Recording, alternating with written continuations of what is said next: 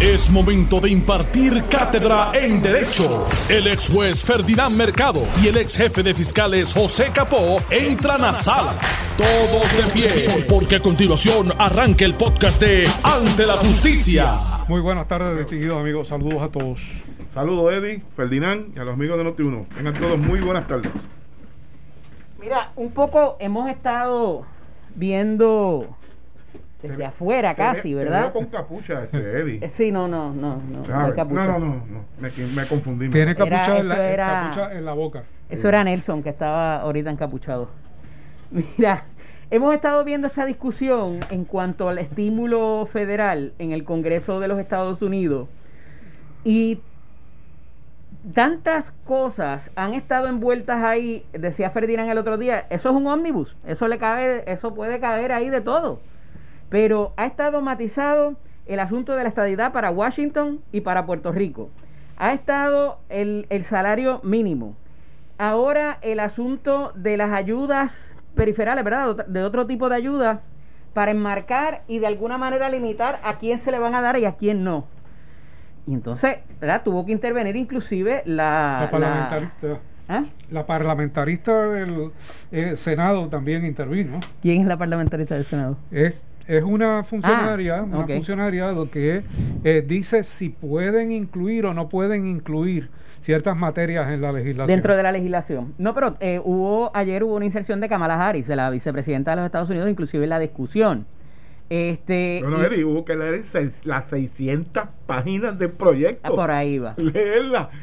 Ave María, esto fue- o sea, cuando yo escuché eso, pues verdad que, que no me o sea, es lo más impráctico que uno puede escuchar en, en- en la cuestión congresional, eh, los asuntos parlamentarios, porque obviamente lo que se busca es cómo dilatar, ¿verdad?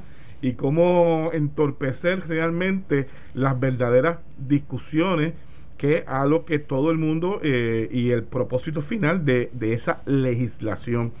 Y me acordaba, eso me, me llevaba, ¿verdad? Recuerdo, ¿verdad? De esta famosa figura que todavía existe en el Congreso de Estados Unidos, el filibusterismo, ¿verdad?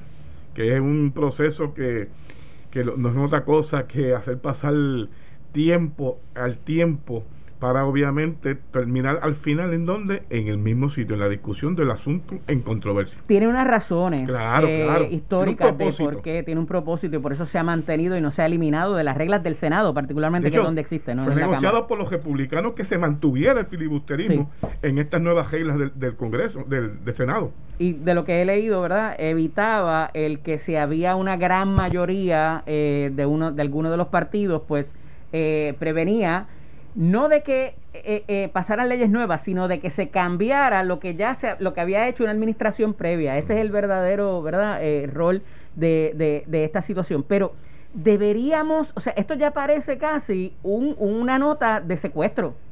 O sea, no te voy a dar si no me das. Entonces, cuán no solamente legal, ético, moral, es todo esto en tiempo donde estamos en una pandemia, en una emergencia eh, global, ¿verdad? El estar trabando este tipo de controversias, incluyéndoselas ahí tan cercano al comienzo de esta administración. Feliz. Pues mira, uno podría criticar los procedimientos, no obstante, cada eh, uno de estos procedimientos ha surgido de un acontecimiento histórico y por eso se han mantenido en las reglas de los cuerpos legislativos. Aquí lo importante no es la velocidad, es lo sustantivo que se pueda incluir, que se pueda aprobar y que sea viable para que también el presidente lo firme. Eh, prácticamente cada una de las inserciones que se están haciendo en esta legislación también están siendo consultadas con Casablanca. No es que, no es que se les ocurre así del, del aire, sino que eh, entienden que pueden ser incluidas y podrían ser validadas por el presidente y han hecho eh, consultas y se mantienen de esa, de esa forma eh, de manera continua. Es cierto que hay unos mecanismos que dan la impresión de que son estériles, de que son inútiles, como, como es esto de la lectura de las más de 600 páginas del proyecto, Pero aquí también la constitución mandata que los proyectos tienen que leerse en voz alta. Eh, y, lo hace. No es la norma, eh, pero, No, no, no. no, Hay una manera de. Eh, se da por leído. Se da por mm. leído, ah. pero, pero existe y tenía su razón de ser. ¿Cuál era la razón de ser? Específicamente cuando esto se da, que había muchas personas que su capacidad de lectura no era una adecuada, pero salían electos. Y entonces, eh, como las sesiones son de naturaleza pública, otros iban a escuchar lo que allí estaba sucediendo. Son una época, Ferdinand. Si, tú te, si, ahora, si ahora cuando pasa en la Cámara, de todos los legisladores, cuando se están leyendo el proyecto, tú sabes lo que, lo que estamos viendo, ¿verdad? Están en un teléfono, están atendiendo otros asuntos, están haciendo 20 mil cosas, porque realmente no nadie va a aguantar, ¿verdad? 600 páginas, lectura de 600 páginas, aunque lo mandata, estamos totalmente de igual que el filibusterismo, tienen unos propósitos y un momento, ¿verdad? Pero realmente no es la nota eh, eh, del momento, ¿verdad? Eh, aunque es un recurso disponible, pero no es la, nota del momento para el asunto más importante, ¿verdad? y para todo aquel que nos está escuchando, imagínate que este, empecemos aquí en la legislatura a leer todos los proyectos en las vistas. Hay gente que aguantará este del público, hay otros que cambiarán el canal y buscarán otra emisora, porque imagínate, no va, primero que no van a aguantar toda la lectura. Eh, eh, es monótono tú escuchar la misma voz por tanto tiempo, ¿verdad? O sea, no es práctico, no es un asunto práctico a lo que me refiero. Pero mientras se mantengan en los reglamentos, pues cualquiera puede invocarlo. Claro no lo puede invocar. Y, como te dije, tuvo su razón de ser, que no lo han cambiado, pues no, es verdad, no lo han cambiado, que resulta tedioso y puede ser hasta inútil, eh, sí, pero está ahí. Y eh, tú sabes que lo que está escrito en algún tipo de legislación o reglamento y se invoca, aunque no se hubiese invocado antes, pues hay que, hay que utilizarlo. Yo creo que el último recuerdo que tuvimos eso fue el día 6 de enero, cuando se estaba haciendo el eh, el proceso este de, validación de los votos del colegio electoral, que veíamos que eh, se daba lectura, si alguien había objeción, entonces se detenía el proceso. ¿Cuánto duró? Que fue el día del asalto al Capitolio. Y no se había hecho durante un montón de años porque se daba bajo un procedimiento prácticamente automático, nadie objetaba, los votos sencillamente se anunciaban, se adjudicaban y se terminaba la sesión. Correcto. Pero llegó el momento en que no fue así. Mira, no, no, un amigo de los tres dice que todavía la capacidad de lectura de algunos no es adecuada, o sea que más vale que se siga leyendo. La presunción es el contrario, la presunción es que sí, pero salvo conocemos, de algunas, conocemos de algunas excepciones, pero la mayoría, ¿verdad? Se presume que tiene esa capacidad. En efecto, pero eh, al, al final del día, o sea, ¿dónde va a parar esto? Porque verdaderamente la situación de la estadidad, para, esta, para ya sea para Washington o para Puerto Rico, ¿qué tiene que ver con un proyecto de, eh, de naturaleza de estímulo? no, tiene, no tiene nada que ver. Lo de los préstamos estudiantiles también fue otra controversia que se No tiene nada que ver. Lo que pasa es que diferente aquí que tú no puedes incluir eh, multiplicidad de materias en una legislación. En esa En Estados Unidos tú puedes hacerlo. Y, de hecho, eh, eh, eh, muchas cosas han sucedido de esa manera, donde los gobiernos estatales no se han dado ni cuenta de que hay una disposición que les afecta. Esos son los famosos ómnibus, eso, las guaguitas.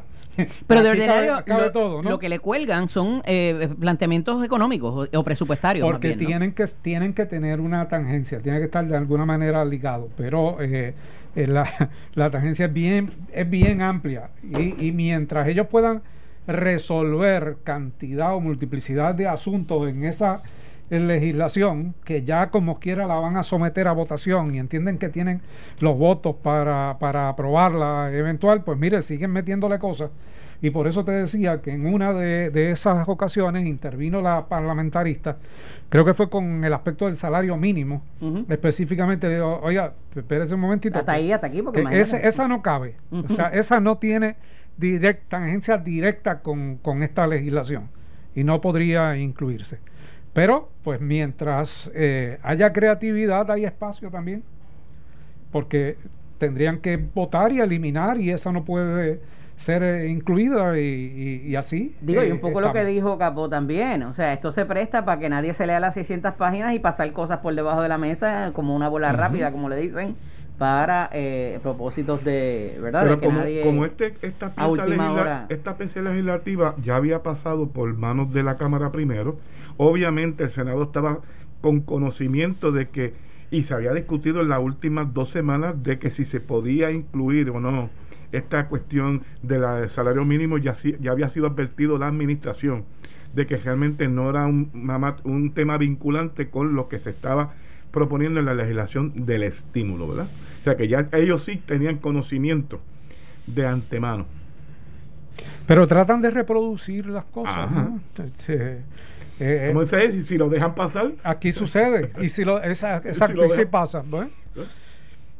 Mira, eh, eh ah, por fin tenemos una contestación a una pregunta que, que, había quedado en suspenso, una situación que había quedado en suspenso. Y es que el mes pasado la ex representante Charbonnier Laureano había hecho una imputación a través de su defensa legal de errores fatales en el pliego acusatorio que desde su punto de vista debían desembocar en la desestimación de tres cargos y adelantó que presentaría argumentos de desestimación para otros adicionales. Mediante esquemas separados, pero similares, Charbonnier Laureano y los ex representantes nuevo progresistas Nelson del Valle Colón y Néstor Alonso Vega enfrentan cargos por inflar un salario de algunos empleados legislativos y luego exigirle que compartieran con ellos parte del dinero del salario mediante pagos en efectivo, pagos electrónicos o cubrirle gastos. Charbonnier Laureano enfrenta la particularidad de que su esposo e hijo están acusados como parte del esquema que incluye imputaciones de lavado de dinero.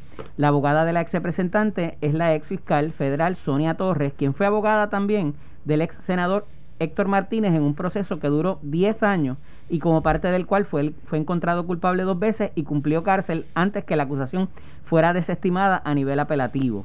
Torres echó mano de su experiencia en ese caso para atacar el periodo acusatorio de Charbonnier con argumentos de que la ex legisladora no era un agente del gobierno de Puerto Rico. La Cámara de Representantes no había recibido fondos federales que permitieran a la jurisdicción federal, que permitieran la jurisdicción federal y que no hubo soborno porque el salario de su ex empleada y coacusada era legítimo o bona fide.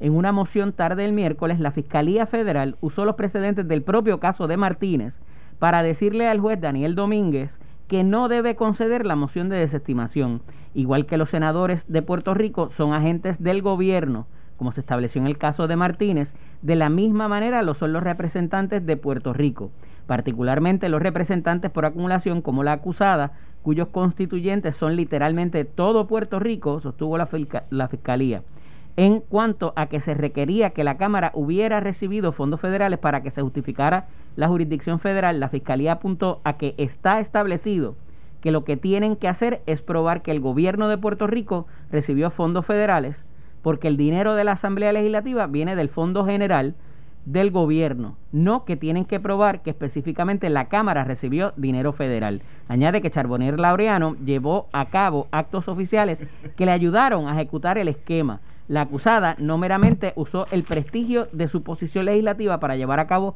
su actividad criminal. Como legisladora estatal era directamente responsable de asignar los fondos gubernamentales en cuestión y a la vez usó el poder derivado de su rol legislativo para inflar fraudulentamente el salario de su ayudante, sostiene.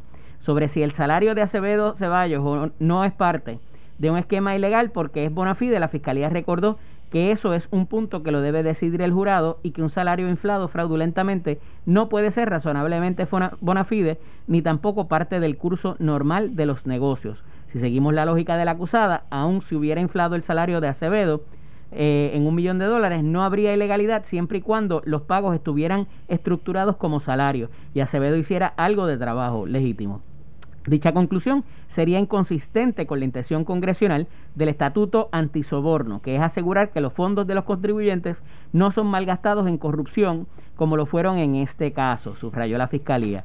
El hijo de la legisladora, eh, Orlando Gabriel Montes Charbonnier, se unió a la moción de desestimación para añadir que la participación que se le imputa no es suficiente para sustentar la acusación y la fiscalía les, les ripostó que no están obligados a poner toda su prueba en la acusación y que la lista de actos que se le imputa no es exclusiva de los actos en los que estaría involucrado según su prueba.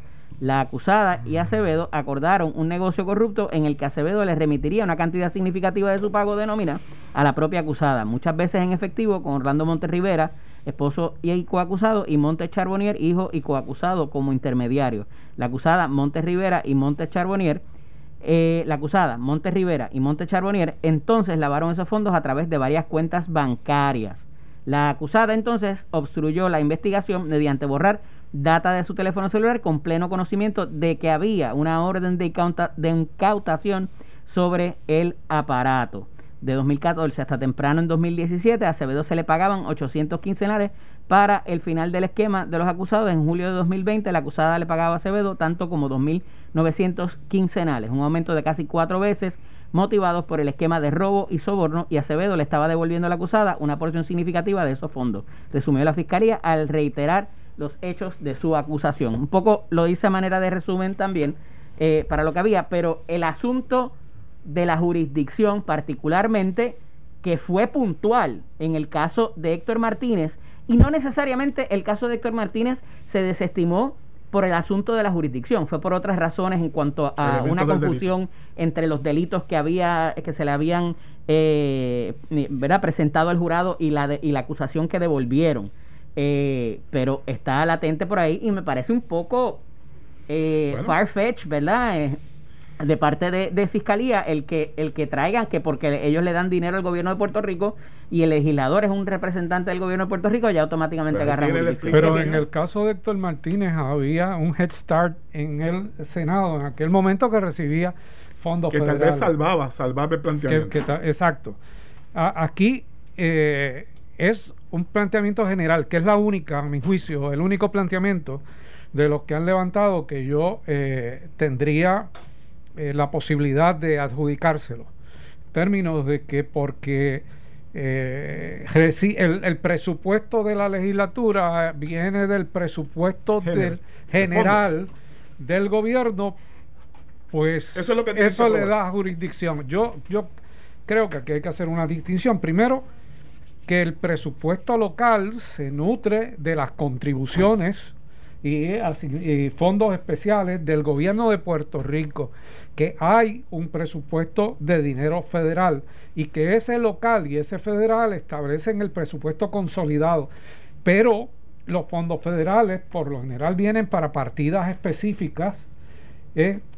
¿cómo? Que, vienen partidas específicas y no es que de ese fondo federal yo saco 25 eh, o 30 millones y se lo doy a la legislatura. yo se lo asigno del, del, presupuesto local, de los fondos que recaudo en, Puerto Rico.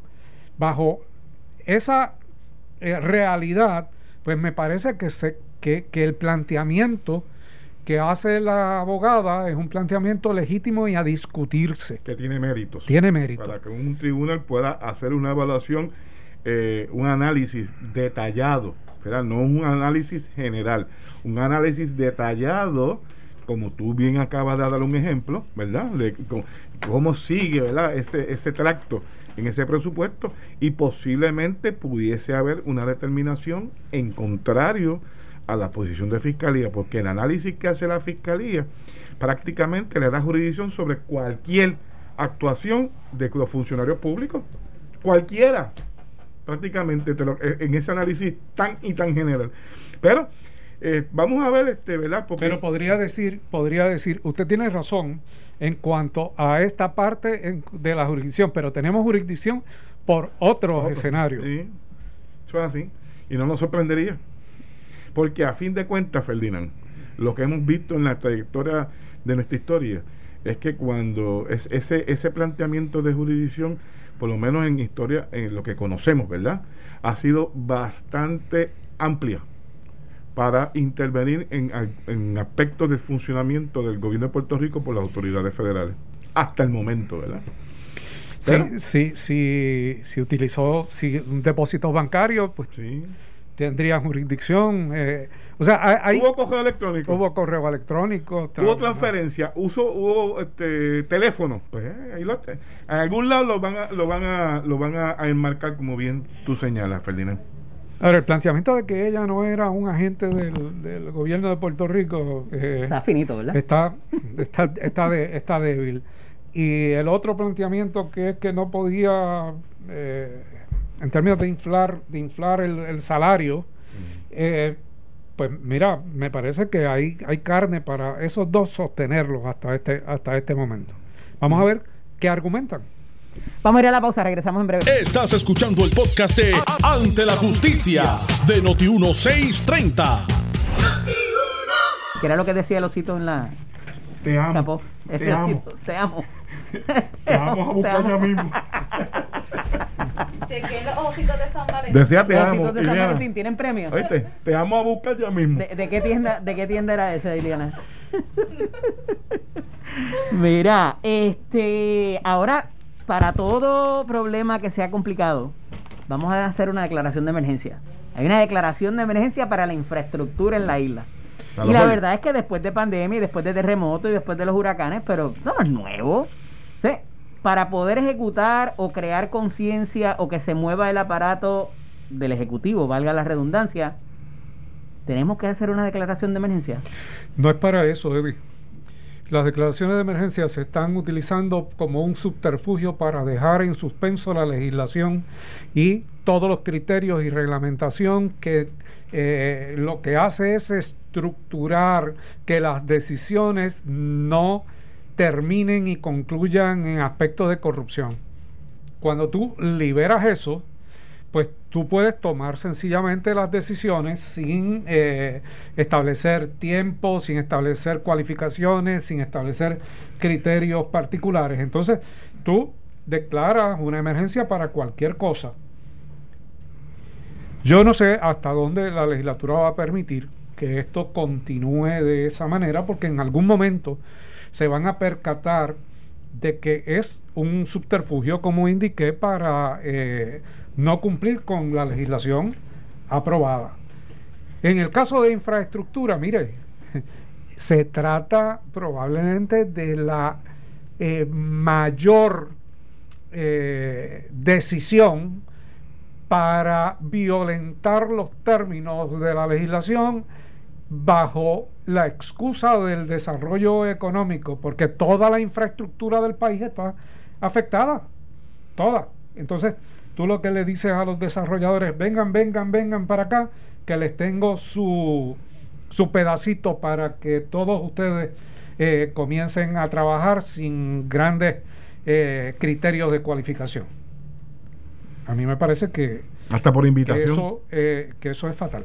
Capo, cuando yo empecé a leer la noticia, yo dije, pues mira, esto quizá tiene que ver con que a llegar dinero federal, ¿verdad? Que declaras emergencia y de ordinario el gobierno federal viene detrás y te dice, mira, aquí están los programas, pa, pa, pa.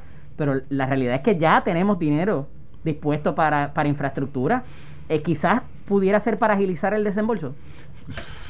Eh, bueno, eh, eso hay que mirarlo, que fíjate que más allá de querer declarar el estado de emergencia, precisamente de los fondos que se adquirieron por ayudas federales que se han tardado demasiado tiempo, no porque se quiera, sino porque el mismo gobierno federal ha eh, expandido requerimientos adicionales para la forma y manera de que se van a utilizar y el desembolso de esos fondos y no es un capricho de la autoridad federal, sino de las experiencias de gobiernos vividas en tiempos anteriores, los han llevado a ese tipo de regulación adicional.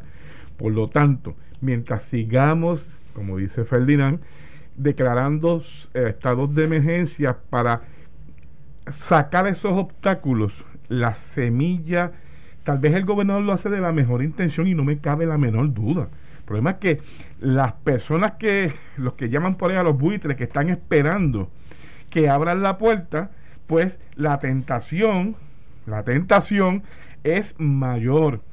Y fíjate que ahora no tienen que pasar procesos de subasta, sino por, a veces hasta por invitación.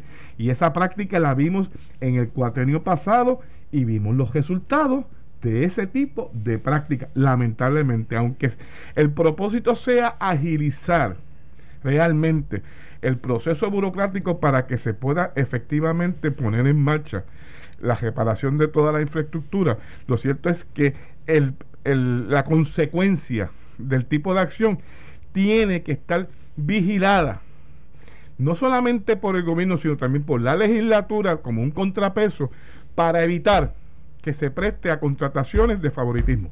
Aquí hay mucho dinero federal adjudicado que no ha sido utilizado, uno, por lo que dice Eddie, porque el mismo gobierno federal ha puesto, ha puesto trabas para el desembolso porque ha visto que no, es, no, no hay eh, la preparación para eh, soltarlo. Pero otros de esos dineros se han ido perdiendo eh, y se pueden perder mucho más por negligencia directa de los funcionarios del gobierno que no han cumplido con los requerimientos para el uso de ese, de ese dinero.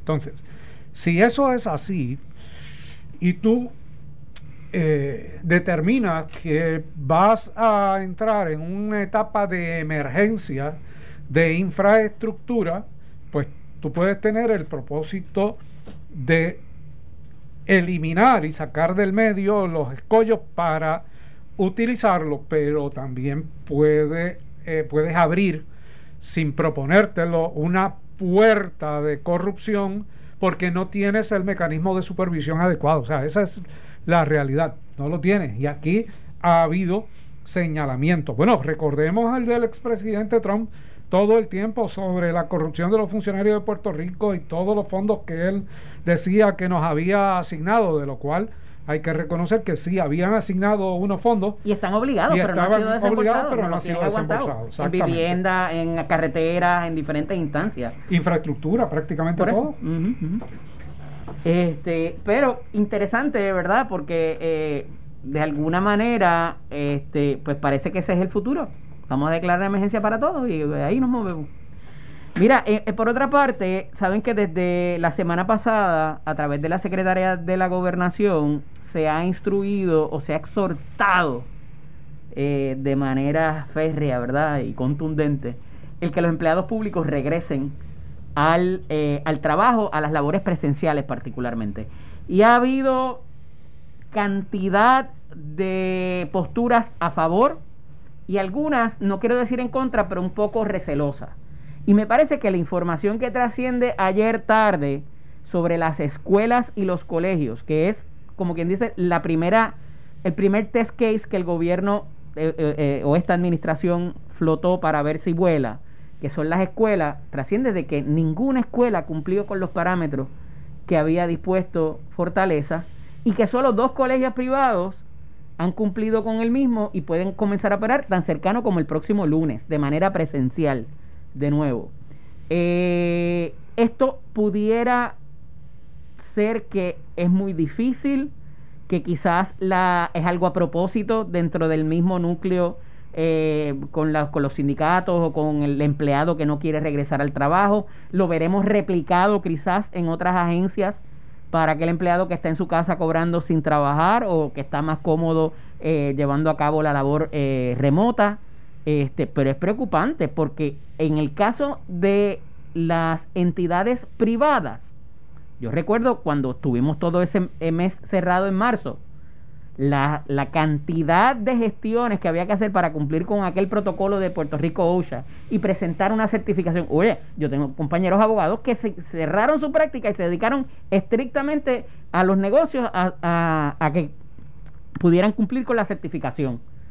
Eh, y se esmeraron por cumplirla, pero claro, había una situación de voluntad que llevamos un mes cerrado y los negocios se empezaron a afectar, pero en, quizás en el caso del empleado público no es la misma dinámica. ¿Cómo lo ven ustedes?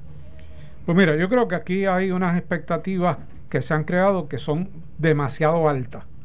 de que todo va a estar bien. De que todo va a estar bien, todo va a funcionar, estamos listos, este es el gobierno de la perfección y aquí no ha pasado nada.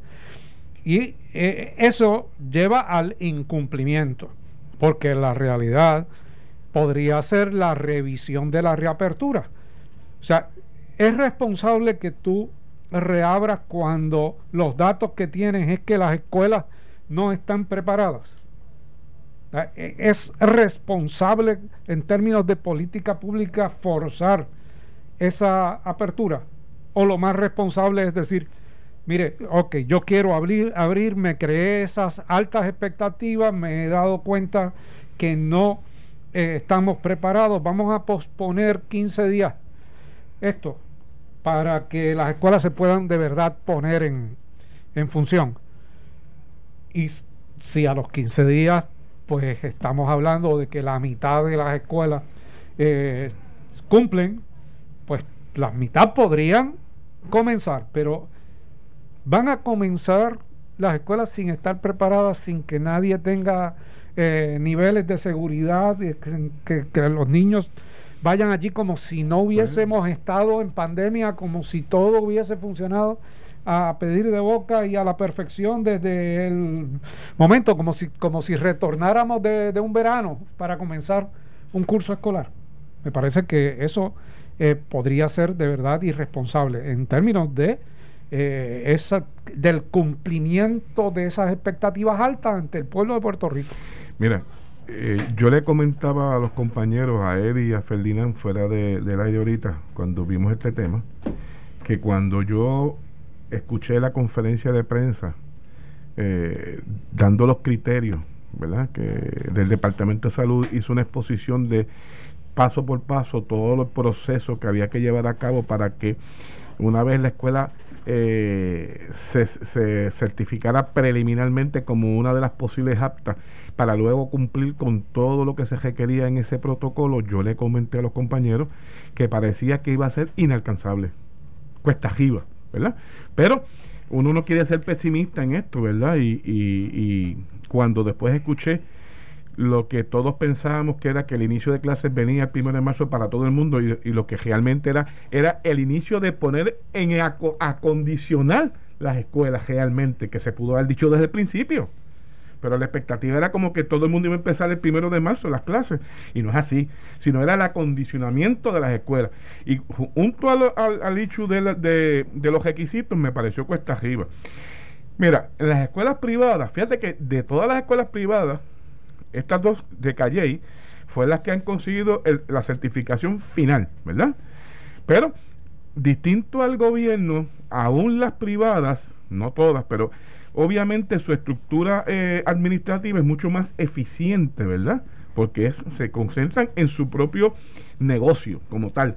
Y parece que en el tiempo muerto siguieron de cerca las instrucciones que daba el CDC de los Estados Unidos y lo que le costó luego del reglamento de la, de la del protocolo de salud anunciado fue muy poca la diferencia de lo que ya habían preparado y por eso estuvieron más rápido disponibles para certificarse finalmente.